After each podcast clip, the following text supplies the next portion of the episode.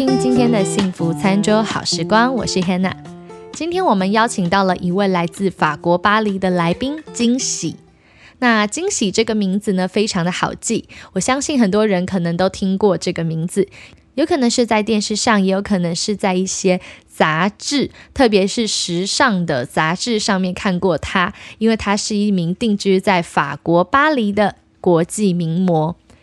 惊喜最近出版了一本新书，里面写到了很多他怎么到法国闯荡啊，走上国际名模这条路的一些故事。那今天我们很荣幸可以邀请到惊喜来节目跟我聊一聊，他会跟我们分享在国际模特儿界的这些生死斗的精彩故事哦。那我们现在先邀请惊喜来跟我们大家打招呼喽。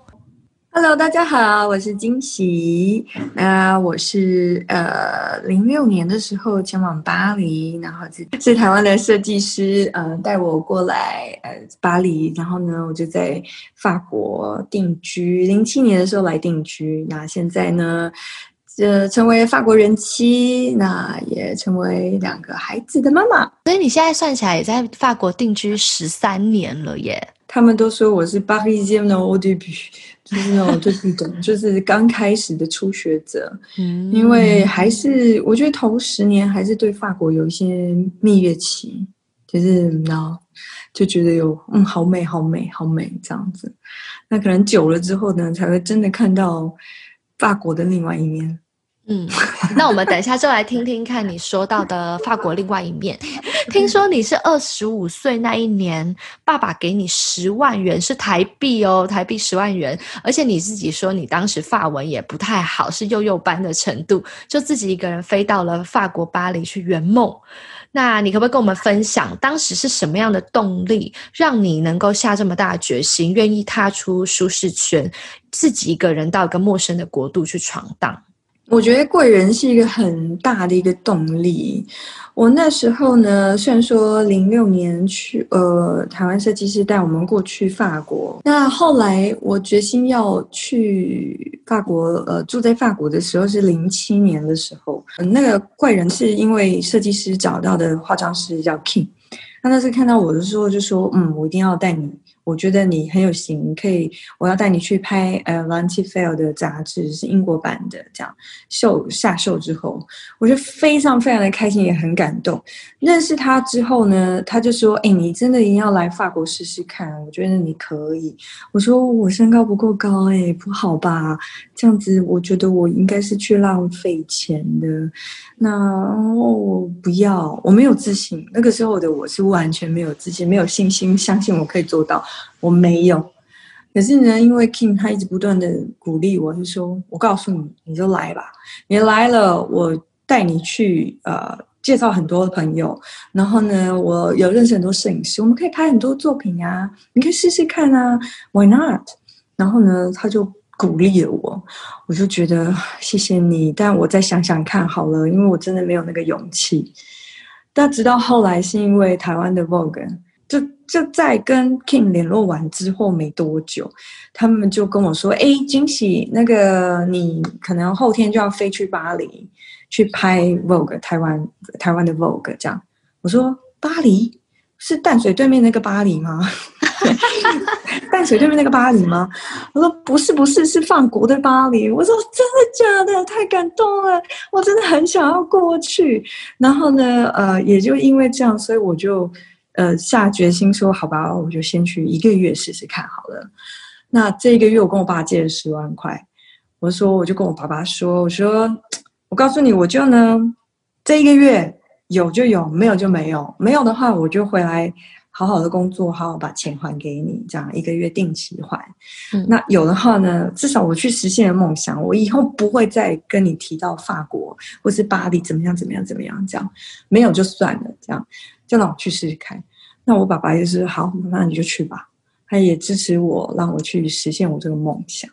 那那个月真的是有贵人啊、朋友啊的支持，互相鼓励。然后呢，呃，工作也都非常的顺遂，我自己都很开心。我真的非常感谢大家的帮助，这也是我觉得为什么巴黎是我第二个家的原因。哎，但我想要补充一点。我为什么二十五岁才想要当模特？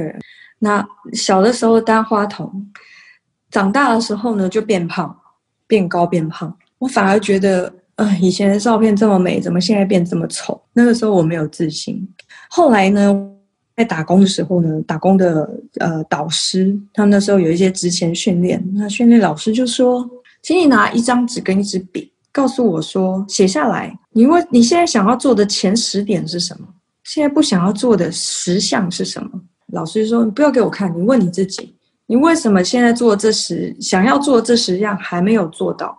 为什么你现在不想要做这十项，你现在还一直做着？那一个问卷把我内心深处打开了，我就问了我自己：对呀，为什么我想要做的这十样事情我还没有去做到呢？那为什么我还一直做的这十项事情是我一直不想要做的事情？所以从那一刻开始，我才想要去当模特儿。因为我那个时候很羡慕，我羡慕那些杂志上模特啊，好漂亮，我好希望可以变成他们。这就是为什么我要变成模特的原因。所以呢，在这边分享给大家，真的跟自己对话：什么是你要的，什么是你不要的？好好问问你自己，你就会知道怎么样去实现你的梦想。我觉得你很可爱，就是说你有提到说你身高是一七二，哎，对我们平常人来说其实已经很高了。你知道我身高才一五八，你竟然说你是模特界的哈比人，那我我本人应该就变成奈米哈比人了吧？因为实在是 太矮小了。我想知道模特界到底平均身高要多高啊？呃，其实基本上最严苛来说，至少要一七四或一七五以上。就是才会达到一个所谓的 runway model 的一个标准。那嗯，但其实模特有很多不同的工作量，广告其实也是有广告模特。那这个部分的话，就是不需要呃身高的限制，只有 runway 或者是说呃要呃走台步啊，或是拍目录啊这种的呃才是有限制的。所以其实我觉得。当我走出去，我敢走出去之后呢，我就不管这些限制，我就觉得我就是要试试看。然后呢，也造就于东方味很东方味女生的一些特色。那这部分呢，让我就觉得在法国还蛮吃香的，因为那一阵子是没有所谓很东方味特色的女生。那后来呢，因为我觉得是，呃，我现在以广告为主。嗯，我后来才慢慢觉得，哎，真的，我就是我。我觉得我我就是东方味的女生，我就不需要跟他们一样浓眉大眼。有一次我在工作的时候，那个呃化妆师就跟我说：“哎呀，我好喜欢你五官细致的感觉。”很漂亮，我说真的吗？谢谢。可是我在东方不是很吃香哎，他们都觉得我太东方味了，因为街上满满都是东方味女生，然后反而东方人喜欢五官深邃，像你们一样。然后呢，那化妆师就跟我说：“啊，为什么要跟我们一样？”我反而觉得你你这样超美的耶，你不需要跟我一样啊，你们就是你们呢，为什么要跟我们一样呢？像我就看腻了我的脸了，我都希望可以跟你一样啊，五官这么的细致。我说，唉。真的就是得不到的最美呀！难怪你会说，你竟 你觉得自己竟然是由外国人来告诉我们东方人说：“哎，你们应该要珍惜你们自己的特色。”在亚洲，大家都是一味的追求要双眼皮呀、大眼睛啊、鹅蛋脸啊，所以呢，你在东方工作的时候，反而这些变成你工作上的一些限制。可是呢，你在法国反而让这些限制变成了你的东方特色。对，反正就是他们是这样鼓励我，我才有自信的。说实在，一刚开始我也是没自信。他说：“Come on, be yourself. You are you. 你就是你，你为什么要跟我们一样？”我那时候才真的觉得说：“嗯，真的，我我很开心。我是我的爸妈把我生的这么的东方。”嗯，那再后来呢？当我有自信了之后，我后来又遇到了几个化妆师，他说：“哇，你的眼睛好美。”我就反而跟他说：“嗯，我知道。”我就反而增加了我自己自信。我说：“我知道。”就代表说：“哎，我真的相信了自己，就是真的找到了自己，就是嗯，认定了自己，认可了自己，所以我才会说出这样子的话。”我觉得我还蛮为自己骄傲的。那接下来呢，就是我自己个人很好奇的一个问题，因为我自己大学的时期啊，就很爱跟一些这个朋友们，那些女性朋友们，我们都很爱追一个美国影集，叫做《American Next Top Model》美国名模生死斗。那里面就拍到好多那种模特圈子里面的，如同后宫《甄嬛传》般的这种明争暗斗。所以我自己很好奇，很想要问问你说，在你们的模特圈工作当中啊，有没有经历过这种女魔心机斗？嗯，我觉得可能，呃，出来久了，我反而觉得，呃，国外的一些工作环境，他们没有所谓的层次，就没有说你是什么等级，你是什么等级，或者是你比我年长，然后我是新一辈的，他没有，他们反而是对每一个人都是相同的态度。那好像在亚洲的这种态度上面的问题，就是层级上的问题就比较多。我听到的是这个样子，所以我自己本身在台湾的时候也是会有遇到啊，他们就也是会说：“哎，你怎么可以这个样子啊？不能这样子啊！”他们也是会有一种教导的心态，这样。那我也懂，就是可能。是前辈，那我就是尊敬他，那我就我了解说啊，原来是可以或是什么不可以这样。可是我在国外不会有人这样子告诉我，就是说，呃，你应该怎么样怎么样怎么样。他反而会说，哎，你觉得我们这样子好不好？他反而是用一种平等的方式会去跟你沟通去聊，然后呢，跟你交朋友，差别就在这边。所以我觉得。国外的生死斗反而是我在台湾没有见到的，但是呢，室友的问题，模特儿室友的问题，就是一个很大的问题，差别在这里。因为有时候你跟一个呃新的模特儿啊，生活习惯不同。你就要忍受他，不然就是他忍受你，maybe 是他忍受你，所以我搞不懂到底是谁忍受谁就是了。但我书里面有写到我一个故事，就是模特公寓的故事，所以大家可以去买书来看看哟。顺便工商广告一下，好啦，等一下我们会给你打书的时间。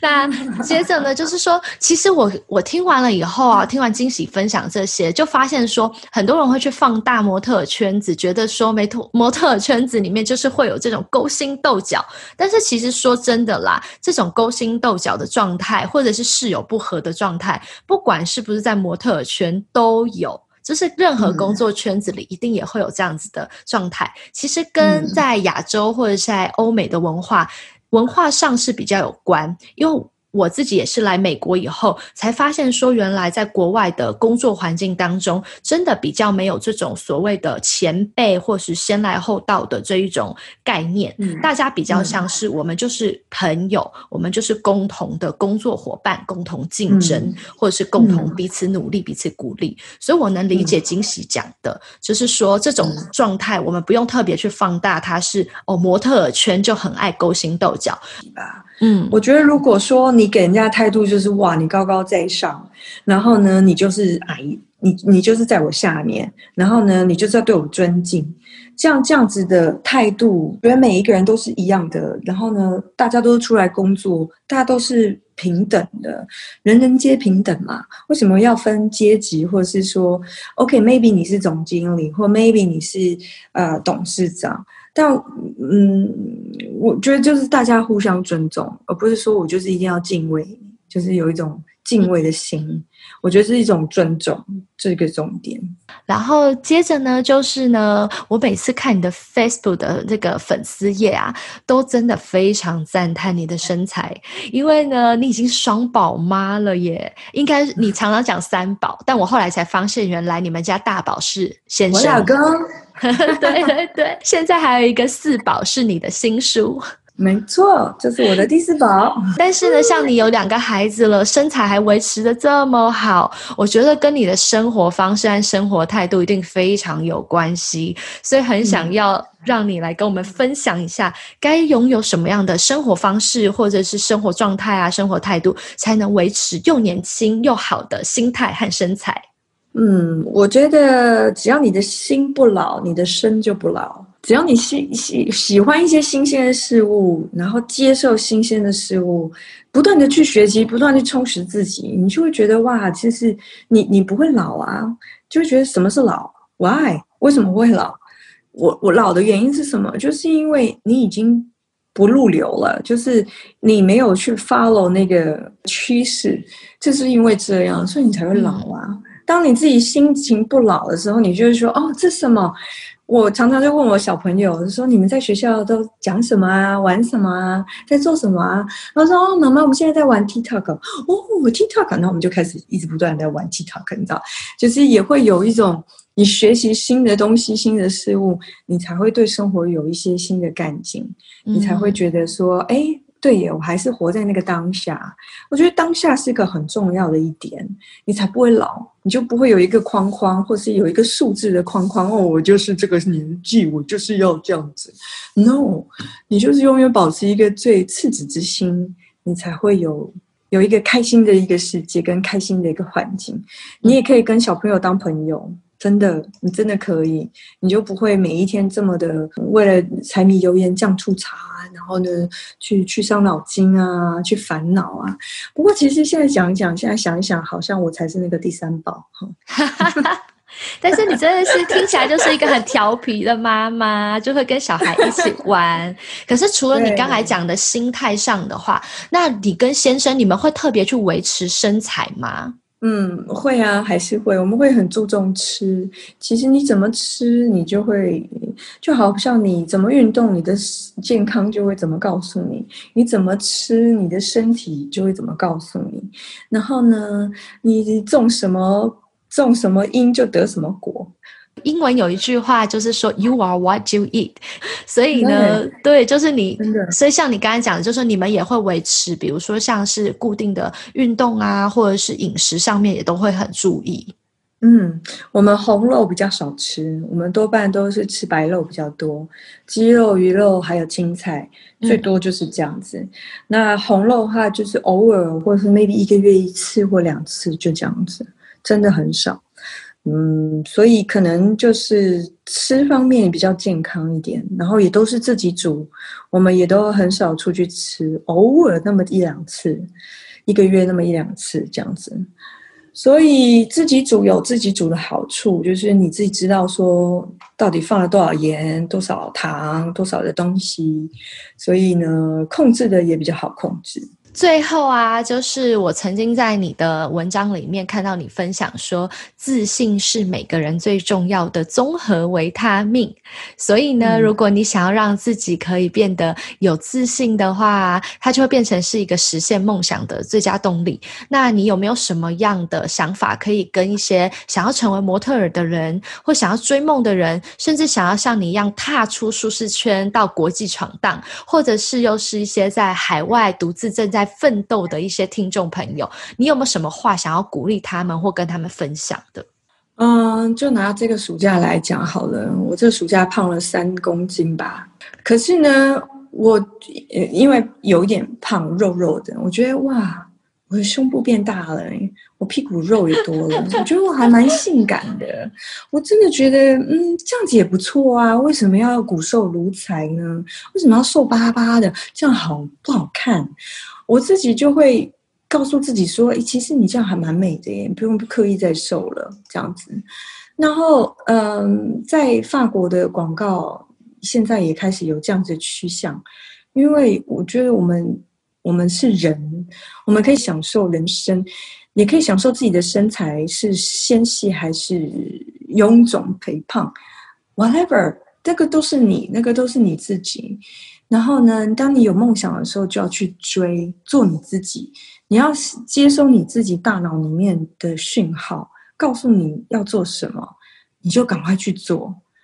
那你你总不能，譬如说，好比说，嗯，好比说我啦，我自己是不是一个爱做家事的妈妈，然后或者是不爱煮饭的妈妈？那我怎么可以强迫自己煮饭呢？有的时候我会告诉我自己，然后呢，就说：“哎，真的耶，我好像不是一个很棒的妈妈。然后我是不是应该也要改变一下我自己？”可是后来我就告诉我自己说：“嗯，不行，我觉得我不应该，呃，放弃我自己。我就是不喜欢煮饭，我就是不喜欢煮饭。但是这就是你自己。但我就在别的地方做的很好。我就喜欢工作，我喜欢做别的事情，我喜欢去去去旅游，去做模特，去干嘛？我喜欢这样子。”就就有的时候叫做任性，但是人生就这么一次，你就要放任自己去做自己想做的事情，跟自己身边的人好好的商量，然后跟你爱的人，跟还有爱你的人好好的阐述，跟跟跟他说你要的到底是什么。所以重点就是做你自己，找到你自己，你就会知道你自己要做什么。嗯，分享给大家。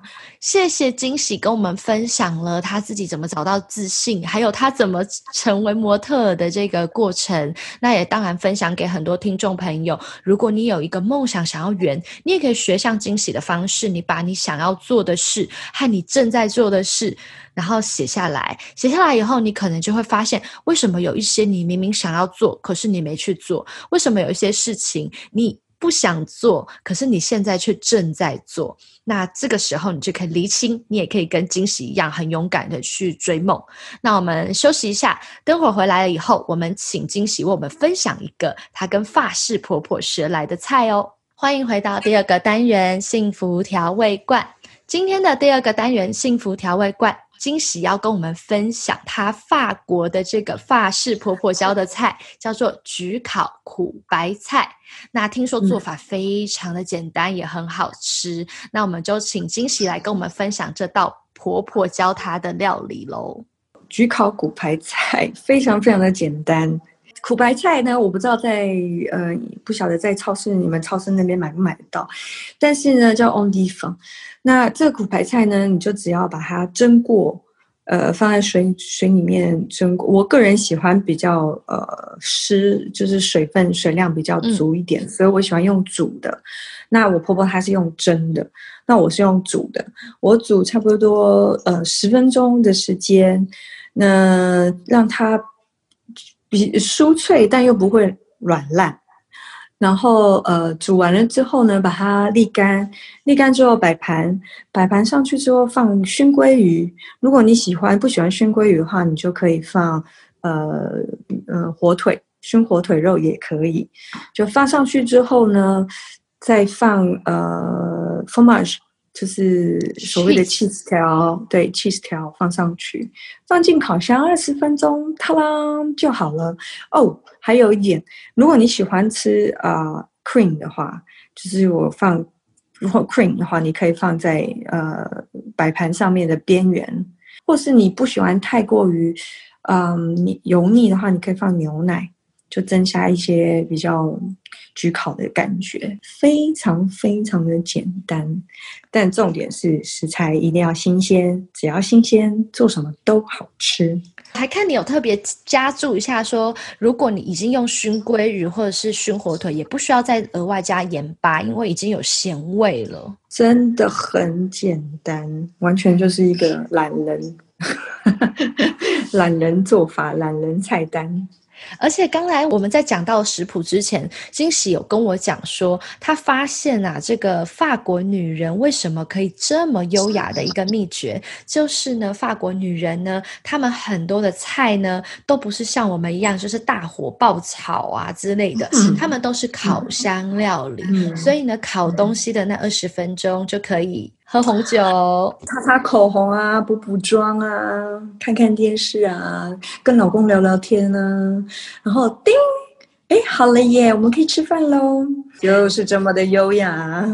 所以大家如果想要学这种法国女人的优雅做菜呢，就可以多善用烤箱，做一些烤箱料理，你就可以有一些时间很优雅的一边做菜一边补妆，然后呢还一边可以喝个红酒聊聊天。节目到了最后，我们就要给惊喜一个他的打书时间，因为他最近的第四宝就是他的书终于出版了。那这本书呢，在九月一号的时候就已经上市了嘛，对不对？那我们请惊喜来跟我们分享一下，如果大家想要买的话，该怎么去找到这个书呢？我的书叫《人生很难，但可以用自信的台步踢破铁板》。所以呢，这本书其实我里面写了很多我国际模特儿的一些经历，还有一些辛酸苦涩。那也有一些呃，像刚刚我们有提到的模模特公寓的事情，这个大家。买书的时候再看哦，那也有一些呃小朋友的部分。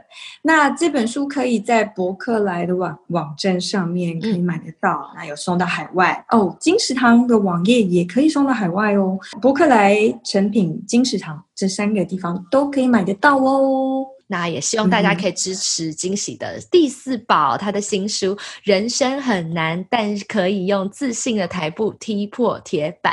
好了，希望大家呢听完这一集的访问以后，都可以被惊喜的这个自信，还有他的这一种浪漫给感动。那我们也可以学习他用这种法式的浪漫，过着很自信的生活。那我们今天就谢谢惊喜喽，希望下次还有机会可以来，拜拜。好，好，谢谢，拜拜。